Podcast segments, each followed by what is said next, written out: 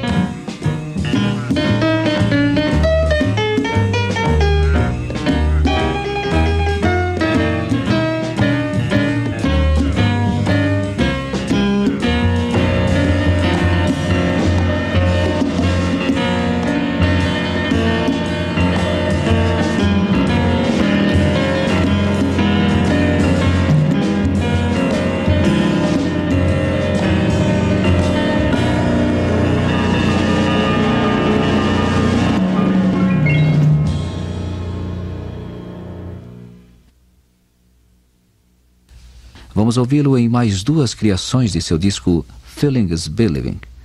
Errol Garner interpreta Spinning Wheel, de David Clayton Thomas, e The Loving Touch, de sua autoria, acompanhado por George Duvivier, baixo, José Mangual, percussão, e Charlie Persip, a bateria na primeira, e Joe Cocuzo, a bateria na segunda.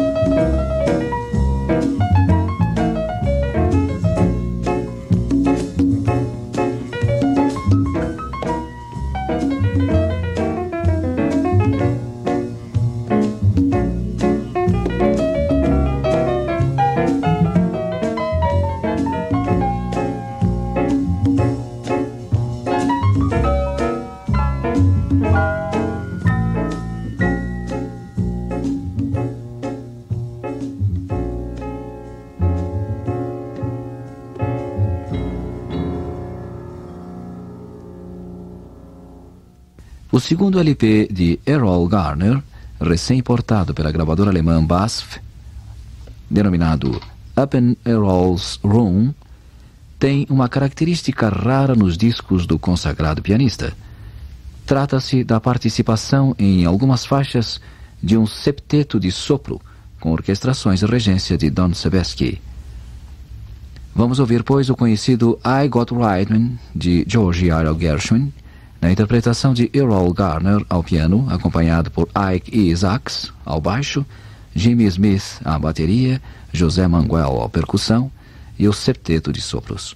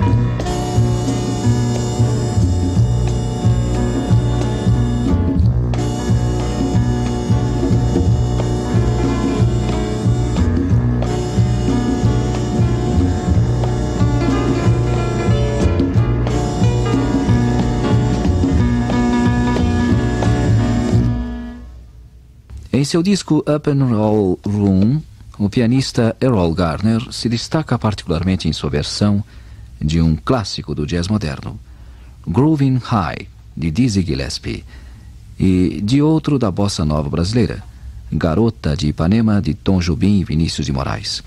Vamos ouvi-los na versão de Errol Garner, que é acompanhado por Ike Isaacs, Baixo, Jimmy Smith, a bateria e José Mangual, a percussão.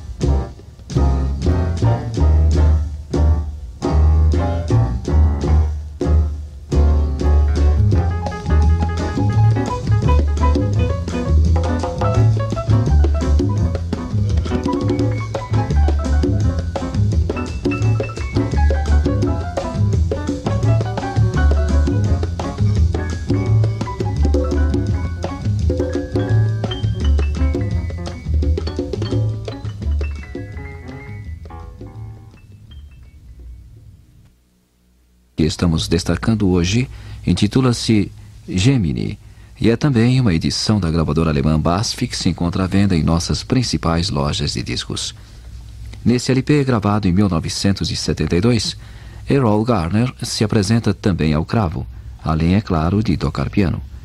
Vamos ouvi-lo nessa sua nova especialidade, interpretando magistralmente, como sempre, o clássico T for Two de Cesar Humans e, numa versão reduzida, mas brilhante, a composição de George Harrison, Something, com acompanhamento de Ernest McCarthy, baixo Jimmy Smith, a bateria e José Mangual, a percussão.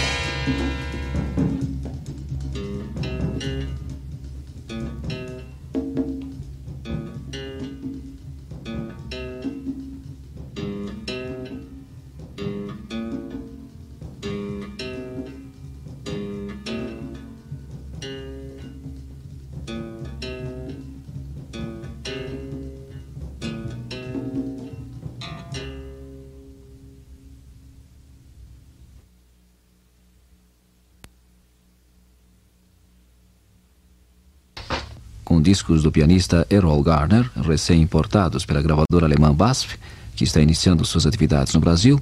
Vamos ouvir ainda do LP Gemini, outra notável criação de Errol Garner, que improvisa notavelmente ao piano sobre o conhecido These Foolish Things, de Link, Strachey e Mashwitz, acompanhado por Ernest McCarthy, baixo, Jimmy Smith, a bateria e José Mangual, a percussão.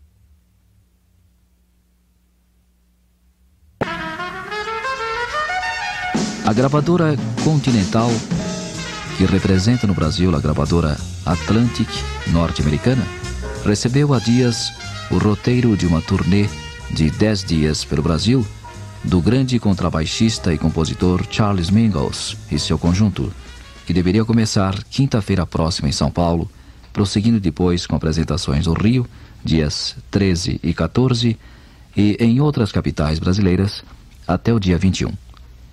Infelizmente, porém, parece que essa excepcional série de apresentações jazzísticas não se confirmará, restando apenas a esperança de que tenha sido adiada e de que, se for realizada mais tarde, São Paulo não seja privado de ouvir Charles Mingus, como aconteceu com Carmen Gray, Elvin Jones, o Weather Report e Friedrich Gulda e outros que atuaram no Rio. De qualquer forma, a audição de hoje de Noite de Jazz será dedicada à música de Charles Mingus, com destaque especial para seu último disco lançado no Brasil, em selo Imagem, e intitulado Pithecanthropus erectus, gravado ao vivo em Paris, na noite de 31 de novembro de 1970. Desse concerto, vamos ouvir inicialmente a composição do próprio Mingus, Peg's Blues Skylight, com Eddie Preston ao pistão, Charles McPherson, sax alto, Bob Jones, sax tenor, Jack Boyard ao piano, Charles Mingus baixo e Daniel Richmond à bateria.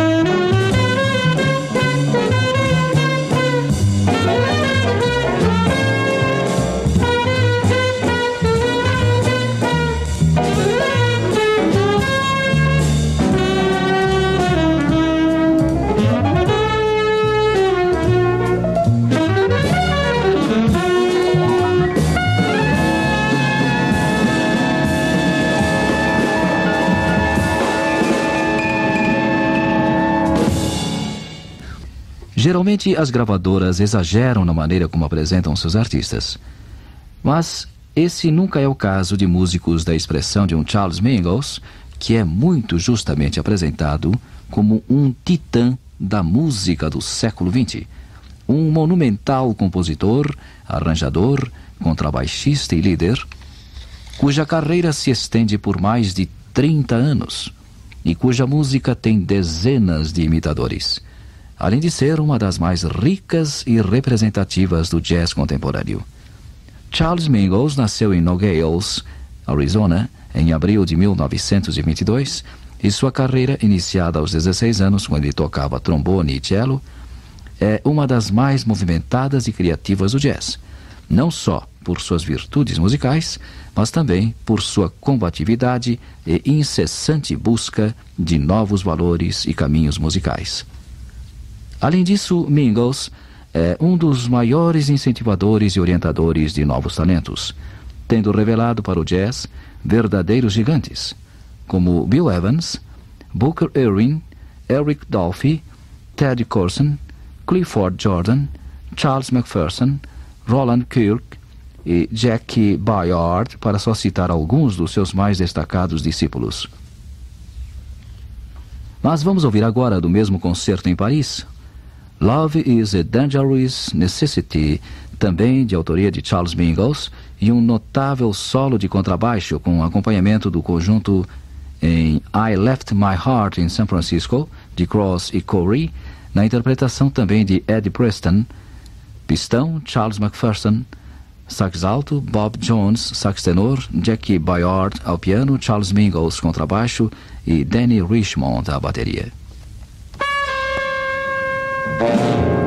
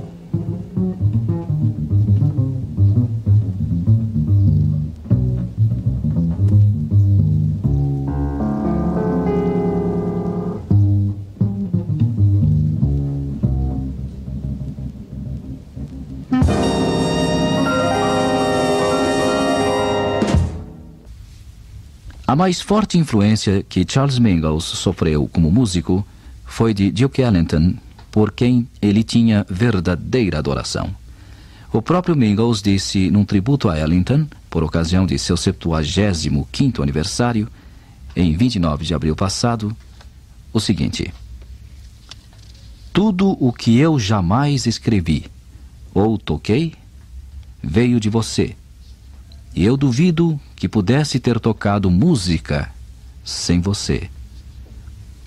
Em novembro de 1962, Mingus participou de uma memorável sessão de gravação com seu grande ídolo, uma das poucas em que o maestro atuou em trio. Dessa sessão ouviremos agora a composição do próprio Ellington, Very Special, com Duke Ellington ao piano, Charles Mingus baixo e Max Roach à bateria.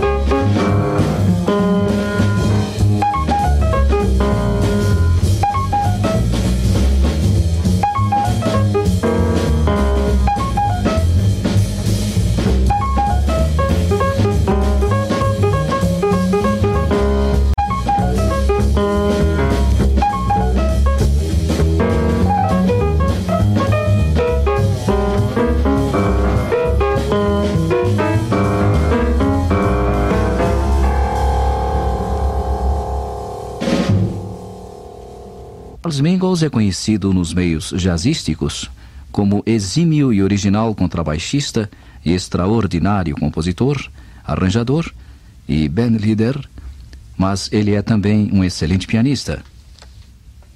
O que se explica, entre outras razões, pelo fato de que é ao piano que Mingus compõe e faz seus arranjos, como aliás é muito comum entre os músicos de jazz. Num dos seus discos em selo Atlantic, Charles Mingus toca exclusivamente piano e em 30 de julho de 1963 gravou um LP de piano solo em que mostra suas surpreendentes qualidades como pianista. Desse disco vamos ouvir agora uma de suas mais expressivas criações, Myself When I Am Real, em que revela muito de sua personalidade e influências.